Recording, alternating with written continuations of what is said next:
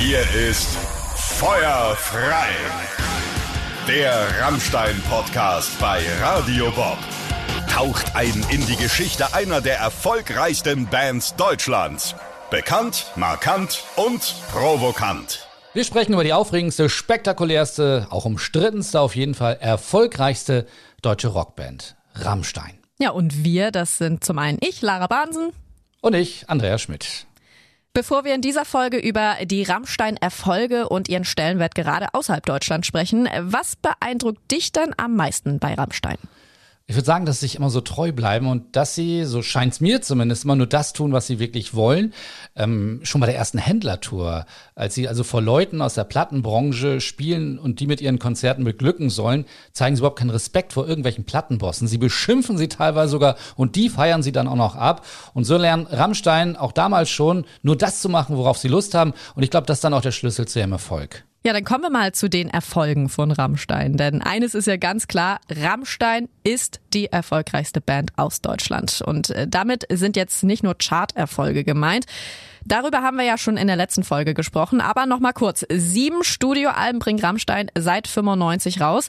Bis auf das Debütalbum landen alle auf Platz 1 in Deutschland und bis auf das Debütalbum schaffen es auch alle in die US-Charts. Und außer dem Debütalbum und dem zweiten Album landen auch alle in den britischen Charts. Rammstein bringt drei Live-Alben raus alle auf Platz 1.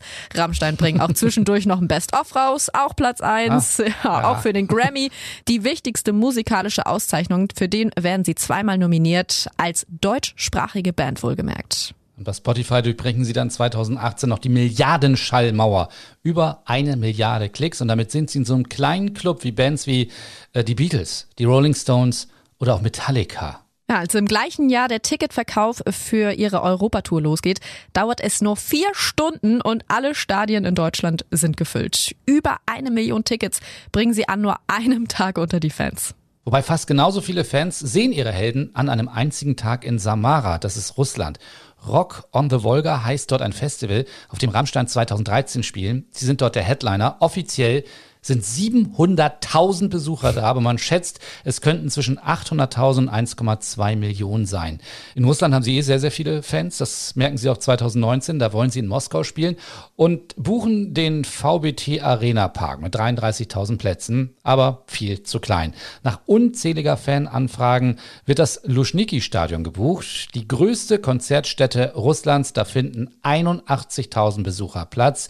Till Lindemann ist gerne dort, denn er meint, in Russland hat man so das Gefühl, so eine zurückgehaltene Energie komme zurück. Ein Grund der Mangel an guten Konzerten. Wörtlich mein Till, die flippen da so aus, das ist angestaut und auch relativ aggressiv. Man merkt das. Aber es ist eine gute Energie, es macht Spaß, da zu spielen. Wobei die Konzerte dort schon ganz anders sind. Ne? Die meisten Zuschauer müssen auf Stühlen sitzen.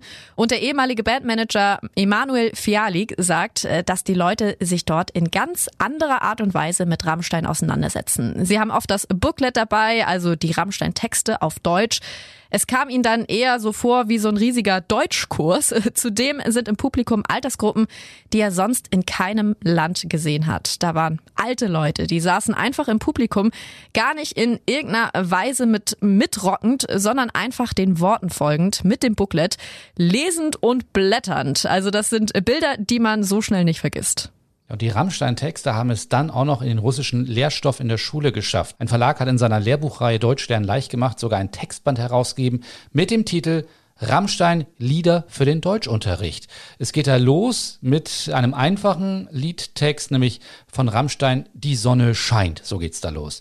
Äh, das erzählt mal Bestseller-Autor Wladimir Kamina. Und außerdem verrät er, seitdem Rammstein permanent im russischen Radio und Fernsehen zu hören und zu sehen sind, können plötzlich alle Russen ein wenig Deutsch. Töte mich und iss mein Herz, so auf dem Weg zur Arbeit. die Texte sind klar und emotional und leicht zu singen. Eins, hier kommt die Sonne. Zwei, hier kommt die Sonne. Drei, vier, fünf, sechs. So etwas kann sich jeder merken, meint er. Aber es gibt noch ein anderes Land auf der Welt, in dem Rammstein außerhalb Deutschlands noch erfolgreicher sind, nämlich Mexiko. Dort geht es mit Album Nummer 4 so richtig los. Reise, Reise landet dort auf Platz 1. Und auch da singen zigtausende die Texte von Rammstein Zeile für Zeile nach, obwohl natürlich die meisten von ihnen kein Deutsch können. Sänger Till sagt man dazu, mittlerweile singen sie in Europa unsere Refrains mit und einzelne Hooks und Parolen. Aber die Mexikaner, die haben wirklich fast ganze Strophen mitgesungen. Da war ich sehr beeindruckt. Es gibt gleich mehrere Internetportale dort, auf denen es nur um Rammstein geht. Da gibt's alles über die Band, die neuesten Neuigkeiten, Konzertberichte, der neueste Stand von Albenproduktion. Man kann sich Musikvideos anschauen. Das größte mexikanische Rammstein-Portal hat rund 50.000 Klicks am Tag und über 200.000 Facebook-Likes. Und das noch nicht alles. Es gibt dort sogar einen Radiosender, der heißt Radio Rammstein Mexiko. Und selbst in seriösen Zeitungen wird regelmäßig über Rammstein berichtet. Aber auch sonst begeistern Rammstein in Südamerika. In Kolumbien, zum Beispiel in Bogotá, da spielen Rammstein 2010 vor 15.000 Menschen. Dazu erscheint dann in der größten kolumbianischen Tageszeitung El Tiempo ein langes Interview mit Oliver Riedel. Überschrift ein Skandal genannt Rammstein. Ja, und dann in der Zeile darunter, ein Konzert von Metallica bleibt im Vergleich zum Adrenalin, das ein Konzert von Rammstein freisetzt, in den Windeln stecken. Das ist ein cooler Satz. Ja, echt.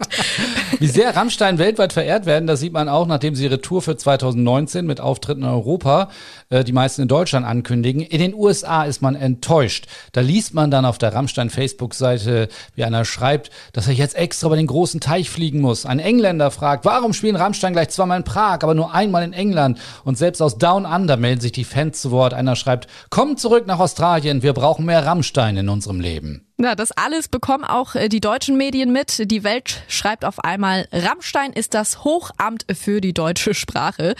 Die Süddeutsche sagt, Rammstein sind Deutschlands größtes Missverständnis. Zugleich sind sie Deutschlands größter Kulturexport. Und die Wochenzeitung Der Freitag fragt, wann Rammstein denn endlich das Bundesverdienstkreuz bekäme, da inzwischen ja sogar Schüler und Studenten im Ausland dank der Texte der ostdeutschen Metalband Deutsch lernten und niemand in den letzten Jahren für die Verbreitung der deutschen Sprache und das Ansehen Deutschlands mehr getan habe als sie. Weiter heißt es da, Rammstein dürfte derzeit fast das bekannteste deutsche Wort auf der Erde sein. Das einzige sicher, dass Millionen Nicht-Deutsche mit leuchtenden Augen singen. Und selbst da, wo nur wenige Menschen wohnen, strömen die Leute zu den Konzerten. Auch in Schweden oder Finnland sind die Stadien voll. Konzerte mit 12.000 Fans sind dann dort die Regel. Auch Frankreich ist so ein Land, in dem Rammstein einen besonderen Stellenwert haben. Das zeigen gleich zwei Live-Shows am 6. und 7. März 2012 in Paris vor jeweils 17.000 Zuschauern. Dieser spektakuläre Auftritt wird dann von fast 30 Kameras mitgefilmt und kommt dann fünf Jahre später in die Kinos. Rammstein Paris, habe ich mir letztens nochmal angeschaut. Ein genialer Konzertfilm. Wir können also festhalten, Rammstein sind echte Botschafter der deutschen Sprache. Haben wir noch ein Land vergessen? Klar, Amerika. Aber was Rammstein da geschafft haben, wie sie in Amerika überhaupt Fuß gefasst haben, das ist eine ganz verrückte und eigene Geschichte. Und die erzählen wir dann in der nächsten Ausgabe. Das war Feuerfrei. Der Rammstein-Podcast. Mehr davon jederzeit auf radiobob.de und in der MyBob-App für euer Smartphone. Radio Bob. Deutschlands Rockradio.